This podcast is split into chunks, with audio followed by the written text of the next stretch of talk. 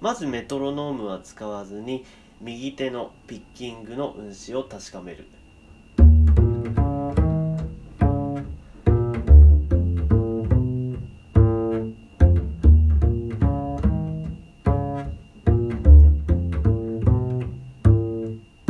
こんな風に何回もやって慣れてきたらメトロノームに合わせていく。ゆっくりなテンポから。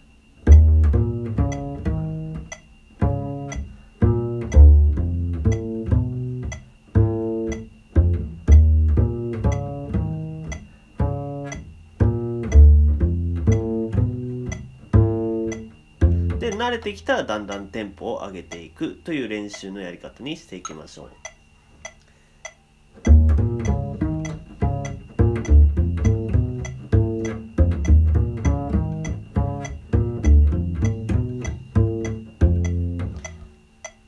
こんな感じです。